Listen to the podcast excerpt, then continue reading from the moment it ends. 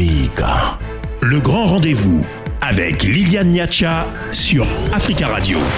Et dans quelques minutes, nous retrouverons nos invités pour parler de certaines missions onusiennes. Pourquoi peinent-elles à convaincre? Mais on va parler de la faim en Afrique avec un responsable du PAM. Décryptage dans le grand rendez-vous avec Liliane Niacha sur Africa Radio. Adamou Unteni Isaka, bonjour. Bonjour. Vous êtes conseiller régional pour la résilience au bureau euh, du PAM, le programme alimentaire mondial à Dakar au Sénégal. Euh, le PAM alerte sur les risques d'aggravation de la faim dans le monde en raison de la crise climatique. Quels sont les faits ou éléments qui justifient cette inquiétude? Effectivement, la crise climatique va impacter les moyens d'existence des communautés et par conséquent avoir des conséquences sur la pollution alimentaire et nutritionnelle et donc avoir bien sûr donc euh, des conséquences aussi donc sur les communautés de manière générale. Disons que je n'ai pas de chiffres à parler euh, sur euh, l'évolution donc sur les changements climatiques, mais ce qui est sûr c'est que dans nos zones d'intervention, nous sommes conscients qu'il y a à peu près 80% de ces zones-là qui sont en insécurité alimentaire et nutritionnelle.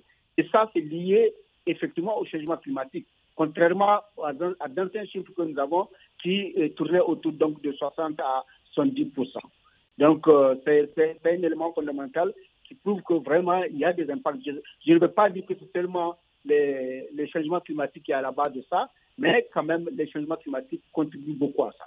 Et quand vous parlez des régions, euh, il y a forcément celle du Sahel, en plus de la crise climatique, est confrontée à une forte instabilité sécuritaire.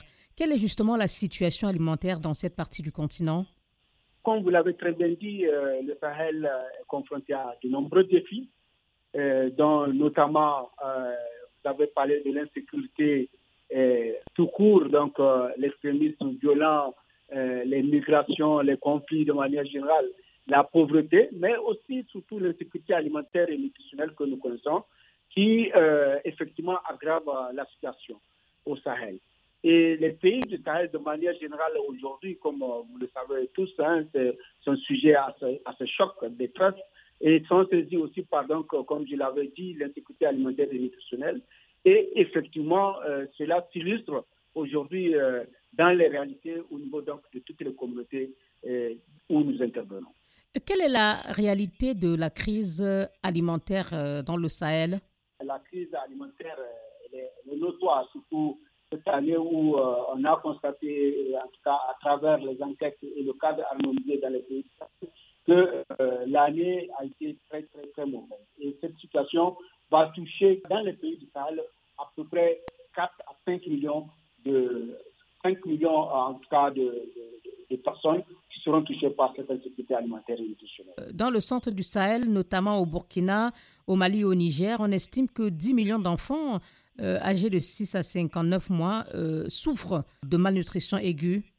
Exact, exact. Donc, euh, il, y a, il y a environ 6 millions d'enfants, mais ce n'est pas seulement les enfants. Cette fois-ci, même les, les, grandes personnes sont aussi touchées. Donc, c'est les groupes vulnérables de manière générale, les comités vulnérables qui sont touchés. Et c'est ce que nous estimons à peu près donc, à 5 millions dans la zone du Sahel. Et pour les enfants, comme vous le dites, peut-être que c'est beaucoup plus élargi, puisque je n'ai pas les derniers chiffres du cadre harmonisé devant moi. Et c'est à peu près, comme vous l'avez dit, euh, les 6 millions d'enfants qui vont souffrir de malnutrition.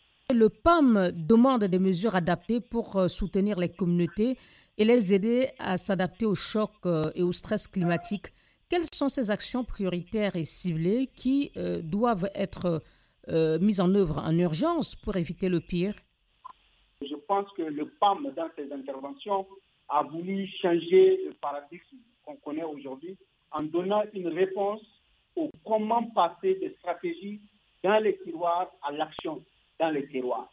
Cela veut dire quoi? Cela veut dire tout simplement que le PAM intervient directement au niveau des communautés pour les assister, pour résorber un peu ce déficit alimentaire et nutritionnel dont ils sont victimes, ou bien pour atténuer les chocs et les stress dont ils sont victimes liés à plusieurs facteurs, dont les changements climatiques. Le PAM, aujourd'hui, euh, dans le cadre de, la, de, sa stratégie de manière générale de résilience et d'appui aux communautés, essaie en tout cas d'apporter, donc de soutenir euh, les pays sahéliens à travers notamment une formation, un renforcement des capacités, et un renforcement donc, des services techniques gouvernementaux et aussi donc au niveau communautaire essayer d'apporter des équipements adéquats pour permettre justement d'aboutir à, à, une résolution donc de, la problématique liée justement à cette stress et à ce choc-là.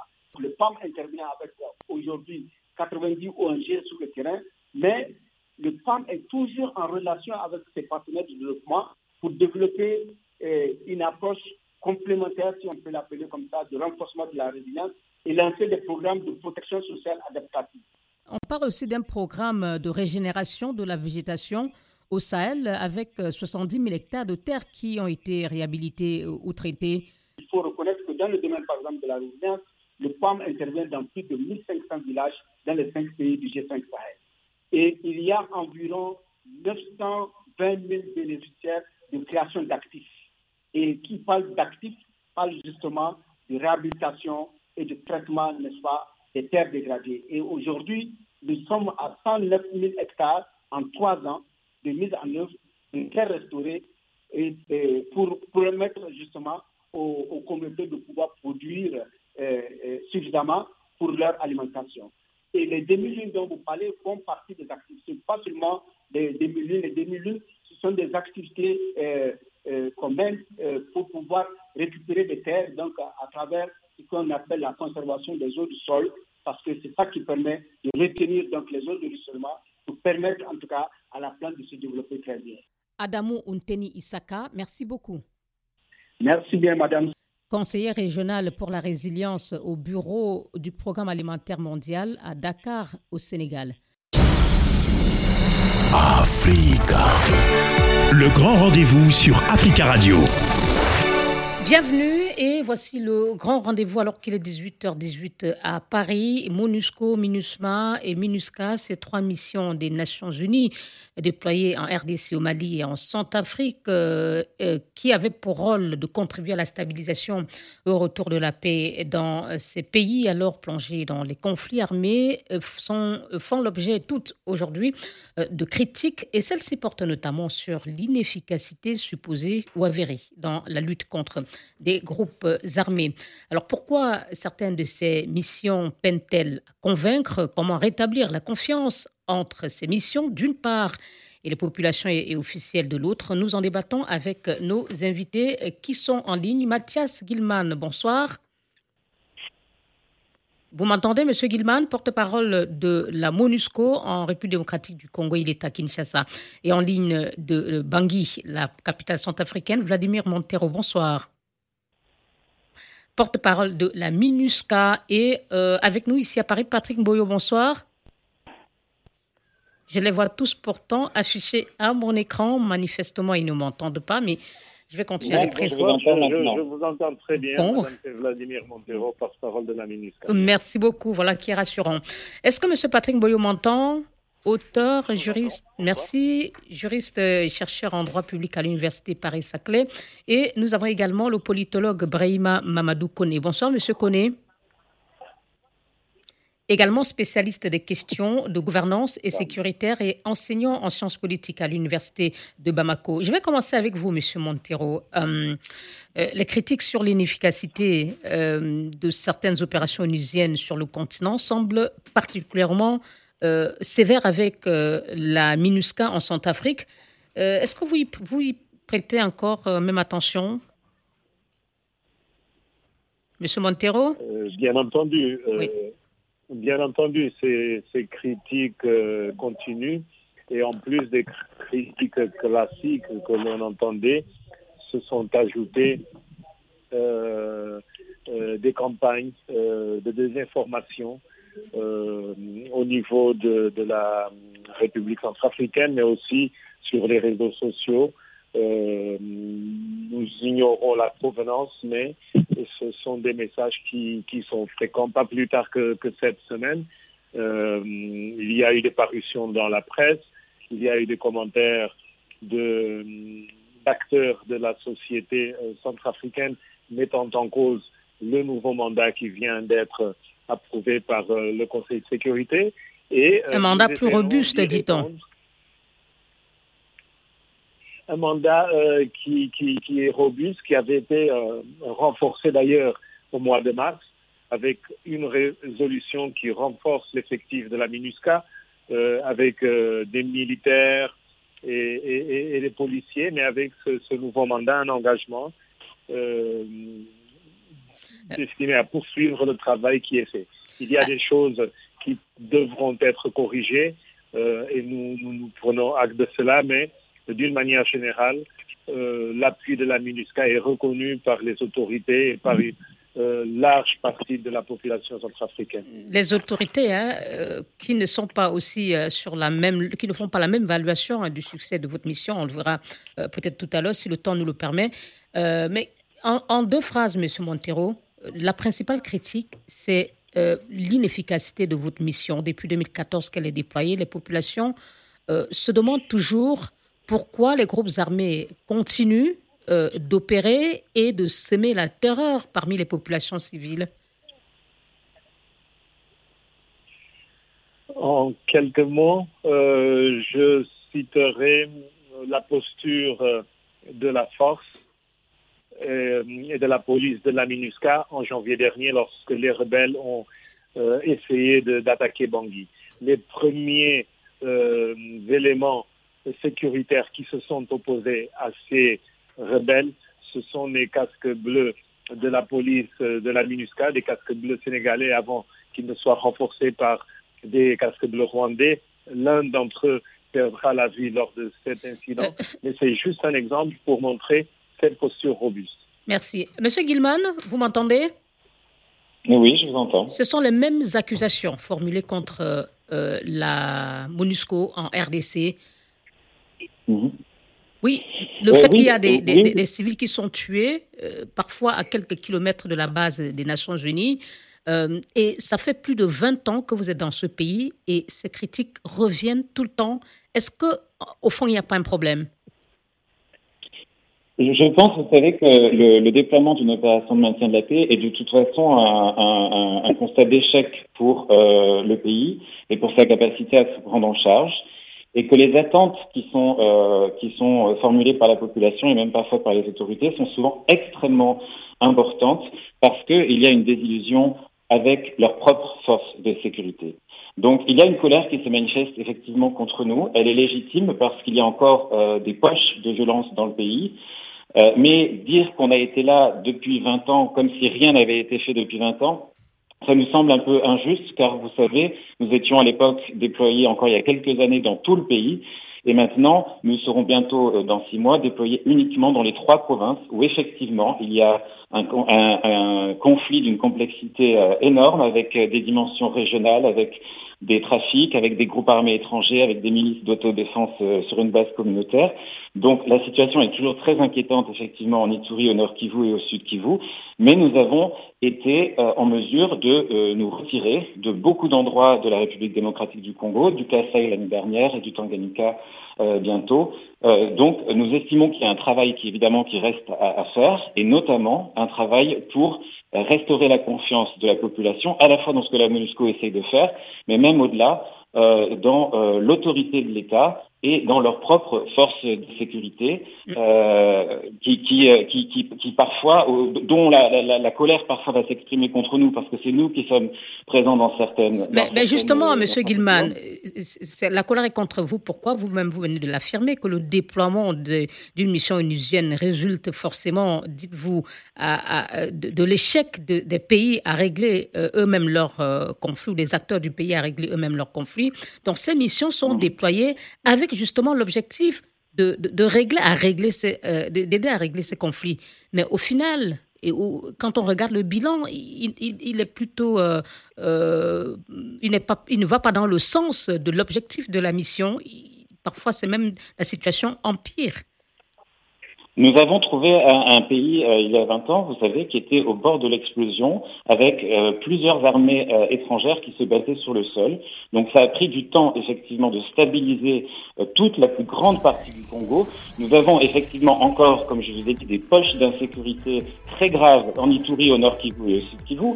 Je n'essaye pas de, de, présenter le tableau euh, rose, mais euh, il faut se remettre dans un contexte historique aussi et voir de quoi on est parti et, et où on espère euh, arriver avec, euh, encore une fois, une, une, dimension régionale, des problèmes de stabilité politique, l'absence d'infrastructures dans un pays absolument immense. Et, et donc, il y a effectivement un vrai travail à faire pour soutenir euh, l'autorité de l'État, car c'est l'État en premier lieu qui doit, euh, qui doit asseoir son autorité. Merci, pas les monsieur... qui vont tout. Merci, Monsieur Guillemot. On marque une pause et on écoutera l'avis de nos deux experts invités pour ce débat. Africa. Le grand rendez-vous avec Liliane Niacha sur Africa Radio. Pourquoi certaines des missions de l'ONU déployées sur le continent peinent-elles à convaincre Nous prenons ce soir l'exemple de la MINUSMA, la MINUSCA et de la MONUSCO? Et nous allons parler avec nos invités, euh, Vladimir Montero, porte-parole de la MINUSCA euh, à, en Centrafrique, euh, Patrick Boyo, auteur, juriste et chercheur en droit public à l'Université Paris-Saclay, Mathias Gilman, porte-parole de la MONUSCO en RDC à Kinshasa, Ibrahima Mamadou Kone, politologue, que nous allons écouter, écouter à présent. Alors, je voudrais qu'on dise un mot très rapidement, monsieur Kone, sur euh, la MINUSMA au Mali, déployée depuis 2013, qui, elle aussi, n'est pas exemple de critique. Monsieur Kone le temps qu'on... Oui, bonjour, madame. Oui, allez-y, s'il vous plaît. Bonjour, allez-y. Vous avez suivi ma question? Non, je pas précisé. Oui, je parlais de la MINUSMA, de la MINUSMA qui, elle aussi, fait l'objet de critiques euh, autant que euh, la MINUSCA et la MONUSCO. Quelle analyse vous faites, vous, de son action depuis son déploiement, en quelques phrases? Oui, ça, ça, ça veut dire que euh, la MINUSCA est là au Mali depuis 2013, mais quand on analyse les actions sur le terrain, il n'y a pas de résultats. Les résultats sont en deçà des attentes des communautés à la base. Mais ce que j'aimerais ajouter, il y a aussi le rôle de nos armées qui ont pour rôle la sécurisation de nos territoires. La, la, la problématique de sécurisation au niveau du Sahel, c'est que nos armées ne sont pas capables aussi de sécuriser nos frontières. Et tant qu'il n'y a pas une vraie coordination militaire entre les États du Sahel, une vraie, une vraie action de, sécurisation de nos frontières qui sont euh, poreuses euh, pour, pour, pour sécuriser les frontières, on ne peut pas, on peut pas lutter contre le terrorisme parce qu'il y a quand même un, un déferlement des armes lourdes, euh, des armes au Sahel, il y a les vendeurs, il y a des trafiquants de drogue. Tout cela, c'est lié à la porosité de nos frontières. Et tant que nous n'arrivons pas à contrôler nos frontières, quel que soit le mandat de l'administration qui peut réduire quoi, malgré qu'on est critique, il faudrait continuer qu'on puisse circonscrire la menace d'abus qui pèse sur nos États. Mais je crois qu'il faut aussi revoir un peu le mandat de l'administration, qui est une sorte de force d'interposition de police pour qu'elle elle, elle, elle, puisse avoir un mandat qui leur permet d'aller à la trace de, de, de, de, sur les combats. On a, parce qu'on a l'impression que l'administration n'est pas là pour tracer et combattre les abus. C'est ce qui a occasionné aujourd'hui cette forme de frustration au niveau des communautés, au niveau des masses populaires au Mali qui demandent le départ des forces internationales. Parce qu'on n'arrive pas à avoir des résultats sur le terrain. Les ils sont, les, les, attaques continuent, les gens sont tués, il y a même des attaques ciblées, ciblées qui continuent au Mali au niveau de la région de Gao, au niveau du, du centre du pays, et il n'y a pas de, de réponse adéquate pour arrêter l'espace ces tueries, ces tueries des, communautés et même ces, assassinats ciblés. Donc, il y a quoi à, ça doit nous interroger aujourd'hui, quel est le rôle réel de ça, de, de la MINUSMA et quel est le rôle de l'ensemble des forces internationales qui opèrent au service du Mali? Est-ce qu'elles sont là pour protéger les gardistes ou pour combattre les, les, les, les Aujourd'hui, c'est la question que la plupart des, des se posent on n'a pas de réponse à cette question. Merci beaucoup, Monsieur Koné. La liaison avec euh, Bamako n'est pas très claire. On va essayer peut-être de vous rappeler. Euh, on espère qu'elle va s'améliorer. Alors, euh, Patrick Boyo, vous avez entendu hein, l'analyse de votre euh, camarade ici, analyste comme vous, Monsieur Koné. Mais quand vous écoutez les explications données par Messieurs Montero et Gilman sur les difficultés que rencontrent ces missions, et Monsieur Gilman disait que la première mission de sécurisation revient aux armées de, des pays. Donc finalement, on, se dit, mais dans ce cas, pourquoi sont-elles là Peut-être non? Oui, la question se pose justement pourquoi ces missions viennent-elles quand, quand la responsabilité première revient aux États? C'est simplement parce qu'au niveau du système des Nations Unies, il existe ce qu'on appelle un système de sécurité collective. L'ONU, sa mission principale, c'est de maintenir, voire rétablir la paix et la sécurité. Elles viennent en appui de, ces pays, de ces, euh, des armées des pays où elles sont déployées. C'est ça, elles viennent en appui. Et quand, avant de venir, justement, j'aimerais que ce soit clair, les missions, les opérations des Nations Unies ne sont pas décidées du jour au lendemain. Il y a un travail qui est fait en amont. Déjà au niveau du Conseil de sécurité des Nations Unies, il y a des préparations qui sont les rapports du secrétariat général. Et quand on envoie une opération de maintien de la paix sur le terrain, on est en fait de la situation. On est au courant de ce qui se passe. Il y a aussi des ambassades des pays qui sont représentés sur place qui envoient aussi des notes au niveau des Nations Unies. On sait à peu près à quoi s'attendre. Mais quand je prends le de la mission de l'ONU en RDC et de la mission de l'ONU en Centrafrique, même au Mali, il y a certes une évolution. Les défis étaient énormes. Si on prend l'étendue de ces pays, le manque d'infrastructures, c'est vrai qu'il y a des difficultés. Mais simplement, il y a un manque de pragmatisme parfois. Le manque de pragmatisme, c'est dans le fait, par exemple, au niveau des missions des Nations Unies au RDC, d'abord c'était la MONUC, puis la MONUSCO, c'est qu'on a voulu déployer les casques bleus, plus de 22 000 personnels sur l'ensemble du territoire, un territoire qui est aussi vaste que l'Europe occidentale. C'était déjà un très mauvais euh, constat au départ, très mauvais départ. Il fallait euh, cibler les endroits précis. Ensuite, on a créé des brigades d'intervention chargées d'éradiquer les, forces négatives. Mais ces brigades n'ont mené qu'une seule action en réalité contre les M23, qui aujourd'hui est de retour. Le signe à échec, comme le disait le porte-parole de la MONUSCO, ce n'est pas qu'au niveau de la force des forces de sécurité congolaises, mais c'est aussi au niveau des, forces des, Nations Unies, parce qu'on voit les mêmes rebelles, les mêmes euh, terroristes, si je peux même le dire, qui massacrent les populations, revenir après quelques années. Au niveau de la Centrafrique, c'est pareil aussi à peu près. Mm. les Nations Unies sont en train de travailler, mais il y a une difficulté au niveau de la Centrafrique particulièrement, que le porte-parole ne dit pas peut-être, c'est au niveau de l'appui, du soutien des grands pays qui décident de la mise en œuvre de ces missions, puisqu'il y a un déficit sur la pression politique, parce que la situation politique aussi joue sur la, le succès, parce qu'aucune opération des Nations Unies ne peut être une réussite sans une approbation locale. C'est là que se situent en réalité les problèmes. D'où la nécessité d'avoir une franche collaboration avec les autorités euh, des pays hôtes. Et ce n'est pas le cas notamment pour la Centrafrique. Et nous, allons à, nouveau, euh, avec votre permission, Patrick Boyo, donner la parole à, M. Montero. M. Montero, vous semblez dire tout à l'heure que euh, la MINUSCA est aussi victime de manipulation, la désinformation. Mais on ne peut pas accuser les deux experts ici qui font aussi le constat de l'échec de ces missions d'être manipulées. Est-ce que vous n'êtes peut-être pas dans le déni? Non, nous ne sommes pas dans, dans, le déni.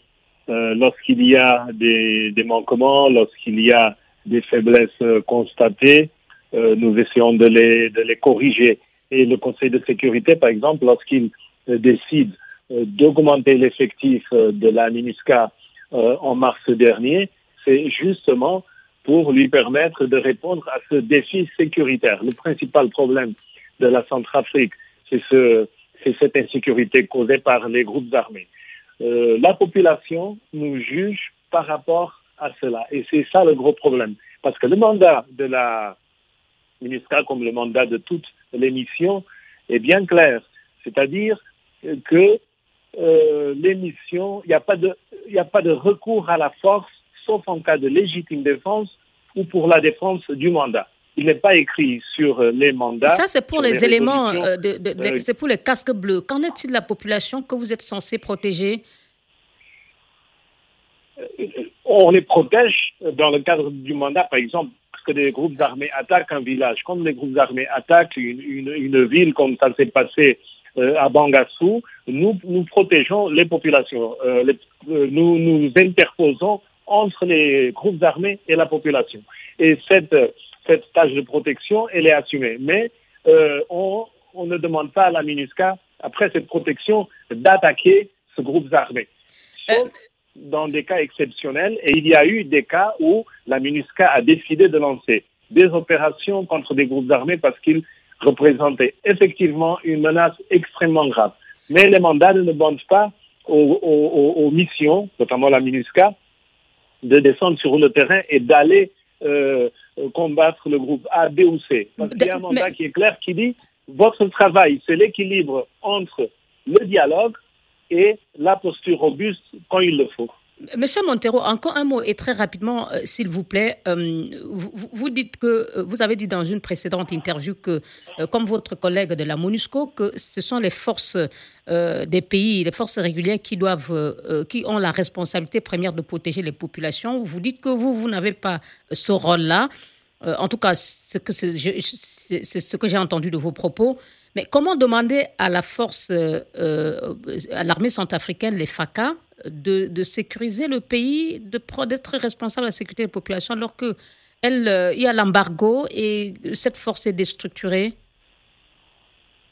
Je, n'ai pas dit, euh, et mon collègue non plus euh, d'ailleurs, que les missions euh, n'ont pas la responsabilité de protection. Il a dit que la, sécurité est, d'abord l'affaire des forces armées. C'est effectivement. Mais pour le cas de la Centrafrique, euh, il y a l'embargo. Du gouvernement. L'armée. Oui, c'est d'abord la responsabilité. Avec quelles armes Il y a eu des dérogations qui ont permis.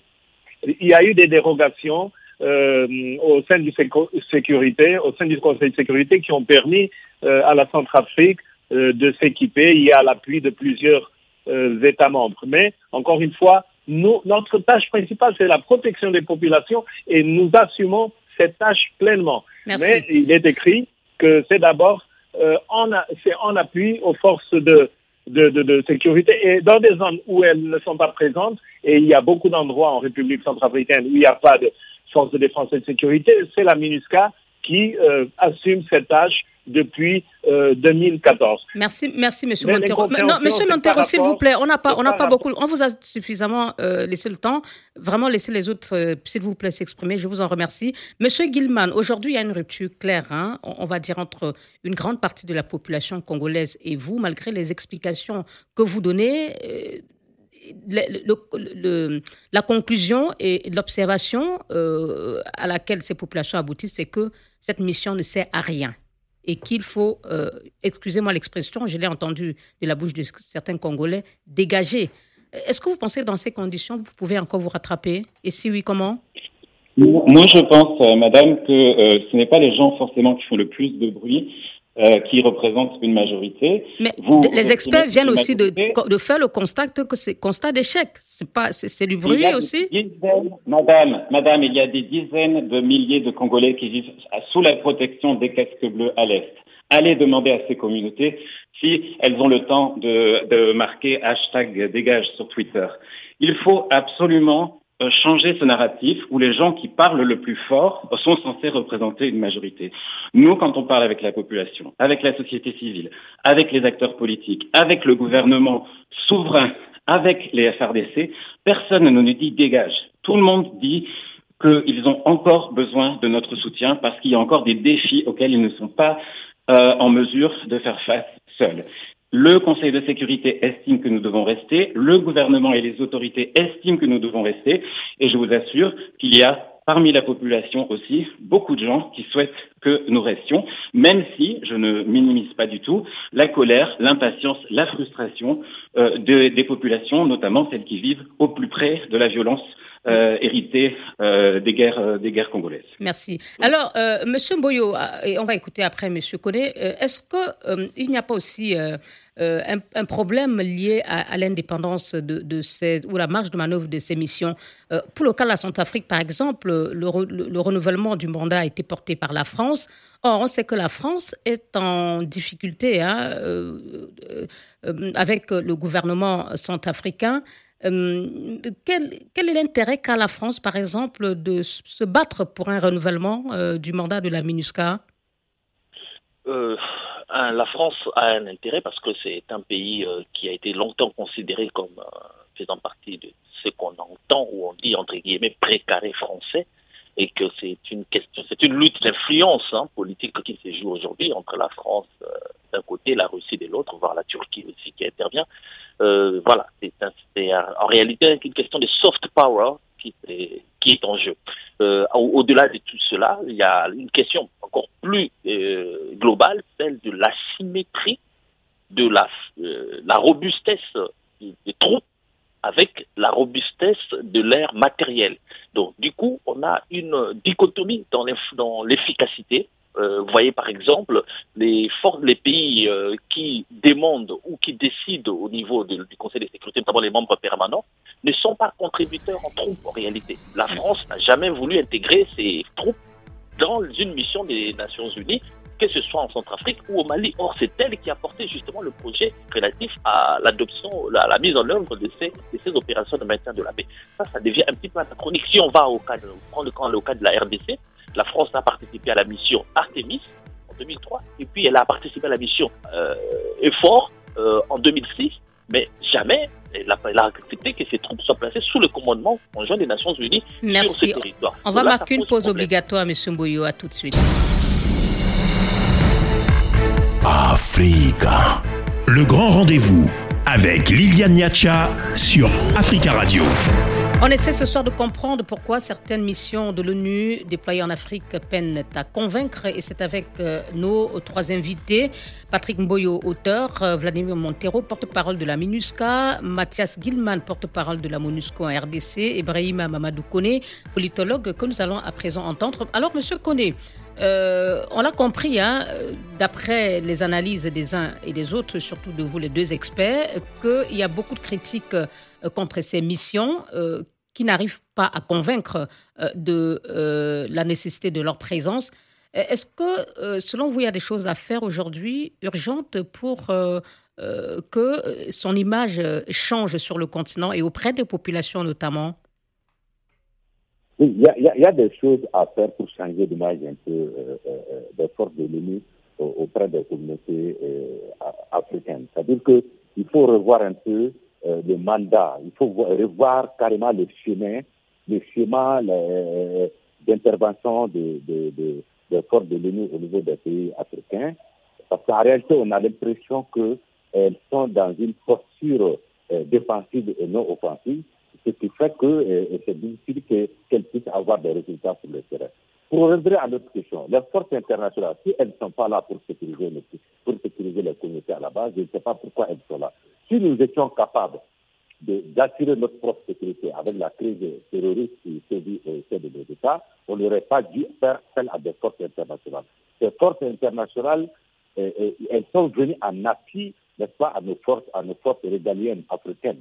Mais la problématique, c'est que c'est des forces internationales qui évoluent en solo il n'y a aucune coordination entre les forces internationales et les armées de nos États. On ne sait pas ce qu'elles font sur le terrain. Il n'y a pas de compte rendu. On ne sait pas exactement euh, euh, euh, comment ils opèrent sur le terrain. Il n'y a pas de vraie coordination, il n'y a pas de vraie mutualisation des efforts militaires entre les, armées onusiennes, et, les forces onusiennes et nos armées régaliennes. Maintenant, ce qui, me fait, ce qui me pose problème, quand je vois la ministre dire que nous sommes en train de faire le développement dans les zones de crise, moi, ça me fait rire. Comment vous pouvez développer des zones où il n'y a pas de sécurité? Le premier facteur, le premier levier de développement, c'est la sécurité, c'est la stabilité. Tout ce qu'ils sont en train de faire pour action de développement, les infrastructures hydro-agricoles, les infrastructures d'eau d'adduction, c'est des infrastructures qui vont être cassées par les forces du mal après. Donc pour moi, leur rôle, c'est de faire la sécurisation et de à nos États Merci. Merci, Monsieur Koné. Je suis vraiment navré. Le temps passe vite et on donne une minute à Monsieur Montero. Vous parliez tout à l'heure hein, des réajustements qui vont être faits au niveau de la MINUSCA. Quels sont ces réajustements qui vont peut-être vous permettre d'être plus efficaces et euh, rassurer plus les populations et même les autorités? Oui, euh, on, a, on va avoir 3690 casques bleus supplémentaires qui permettront de sécuriser notamment l'axe qui lie Bangui euh, au Cameroun, un axe qui avait été bloqué lors de, des attaques euh, des rebelles. Et euh, cet effectif permettra aussi d'avoir des forces de réaction rapides qui permettront d'intervenir là euh, où la population se sentira menacée. Parce qu'encore une fois, nous sommes là pour protéger les populations. Je veux dire deux choses très rapidement par rapport au dernier intervenant il y, a il y a une coordination avec les forces de défense et de sécurité euh, des pays hôtes. Ici, en Centrafrique, par exemple, il y a eu des opérations menées, notamment à Pawa, contre un des groupes armés, et qui a permis de libérer euh, cette zone. Euh, donc, il n'y a pas de, de, de, travail chacun, chacun de, de, Il y a bien une coordination. encore une fois, le mandat nous demande de faire ça. L'autre point, euh, par rapport à votre question tout à l'heure euh, sur la France. Euh, la MINUSCA est en Centrafrique et la Centrafrique est dans l'agenda du Conseil de sécurité parce que la communauté internationale souhaite aider ce pays. Ce n'est pas un pays qui impose euh, la Centrafrique. Dans la oui, mais c'est la France qui, a, qui prend les devants euh, régulièrement pour le renouvellement de mandat. Et le dernier, euh, la Chine et, les, et, la Russie se sont abstenus et les États-Unis ont fait des critiques. Je suis désolé, M. Montero, pardon. on, va laisser aussi une minute à M. Gilman, votre collègue de la RDC, de réagir. C'était la question du jour. Comment réconcilier, rétablir la confiance entre vous, la MONUSCO, et les populations? Parce que, que vous l'admettiez ou non, il y a un problème. Mais je ne, nie, je ne nie pas qu'il y a un problème, je ne nie pas qu'il y a une colère et une frustration. Je pense qu'on a un travail d'explication à faire parce que, encore une fois, les attentes sont énormes par rapport à notre à notre présence et euh, il n'y a pas euh, de vocation à, pour nous à se substituer à un État souverain. Je parle vraiment du contexte congolais. Nous avons un État souverain nous sommes ici pour appuyer. Et il y a une impatience euh, certaine qui se, manifeste lorsqu'il continue d'y avoir des tueries euh, et qui se manifeste souvent contre nous parce que nous sommes peut-être plus visibles que les forces de sécurité euh, nationales. Mais nous, ce qu'on essaie d'expliquer de, dans, toutes, nos, dans toutes nos interactions avec la société civile, dans toutes nos interactions avec les médias, c'est que nous ne sommes pas ici pour nous substituer, nous sommes ici pour appuyer. Il y a encore du travail à faire. Il y a un vrai travail à faire pour continuer euh, de professionnaliser euh, euh, l'armée congolaise et spécialement la police. Et on continue à faire ça. Mais il faut que eux aussi, que les forces de sécurité nationale comme nous, nous, nous soyons en mesure de convaincre la population que nous travaillons dans leur intérêt. Et c'est ce qu'on essaie de faire quotidiennement. Monsieur Patrick Boyon, on voit bien que ça ne passe pas. Euh, cette sensibilisation Qu'est-ce qu'il va falloir faire pour que peut-être un contingent de la MINUSCO, de la MONUSCO, la MINUSMA ou euh, de la MINUSCA se retrouve peut-être dans la situation de, du convoi de Barkhane, euh, comme on, le voit ces derniers jours au, Burkina? Avant de, je n'aimerais pas qu'on termine cette émission en ayant une impression que ces, ces missions ne servent à rien. Mm. Euh, on a été très critique, c'est vrai, on est très, on a le droit d'être critique envers ces missions, mais ce sont des opérations où euh, il y a beaucoup de choses à faire et les défis sont immenses. J'en suis sûr. Et j'en suis, je sais que beaucoup de ceux qui nous écoutent, nombreux sont ceux qui en sont conscients. Mais ce qu'on aimerait que l'on puisse prendre en considération, le plus important, c'est la valeur sacrée de la vie humaine. On ne peut pas avoir des, des des militaires, des casques bleus, qui sont là pour protéger la population et qui attendent un ordre qui viendrait pour pouvoir secourir des villageois qui se font massacrer à 100 mètres, à 200 mètres de leur base. Ça, c'est inadmissible et c'est inconcevable. Si on peut au moins mettre la vie humaine, la sacralité de la vie humaine au devant, je pense qu'on se donnerait les moyens de pouvoir affronter et pour protéger ces populations, puisque ça se passe dans la brousse, dans la nuit, sans électricité. On ne peut pas dire qu'on n'est pas au courant quand il y a des massacres qui sont faits. Et cela ne nécessite pas d'avoir des, moyens incroyables ou d'utiliser des drones comme c'est au Congo ou alors des missions d'intelligence et des renseignements comme au Mali. Non, ça nécessite simplement d'avoir de l'ouverture. Et cette ouverture doit permettre, doit être doit passer par une déconcentration des, des, pôles, des, des, points de décision, afin de savoir à quel moment les opérations des médecins de la paix peuvent être en mesure de réagir et surtout avoir cette capacité de réagir. Et c'est là que se situe en réalité le nœud du problème, à mon. Merci beaucoup, Patrick Mboyo, auteur et chercheur en droit public à l'Université Paris-Saclay. Merci à vous, Brahima Mamadou Kone, politologue, spécialiste des questions de gouvernance et sécuritaire à Bamako. Merci à Vladimir Montero, porte-parole de la MINUSCA en Centrafrique, et euh, Mathias Gilman, porte-parole de la MONUSCO à Kinshasa, en République démocratique du Congo. Merci, messieurs, pour euh, vos analyses et vos contributions à ce débat sur euh, le rôle et les missions des missions en Afrique. Bonsoir.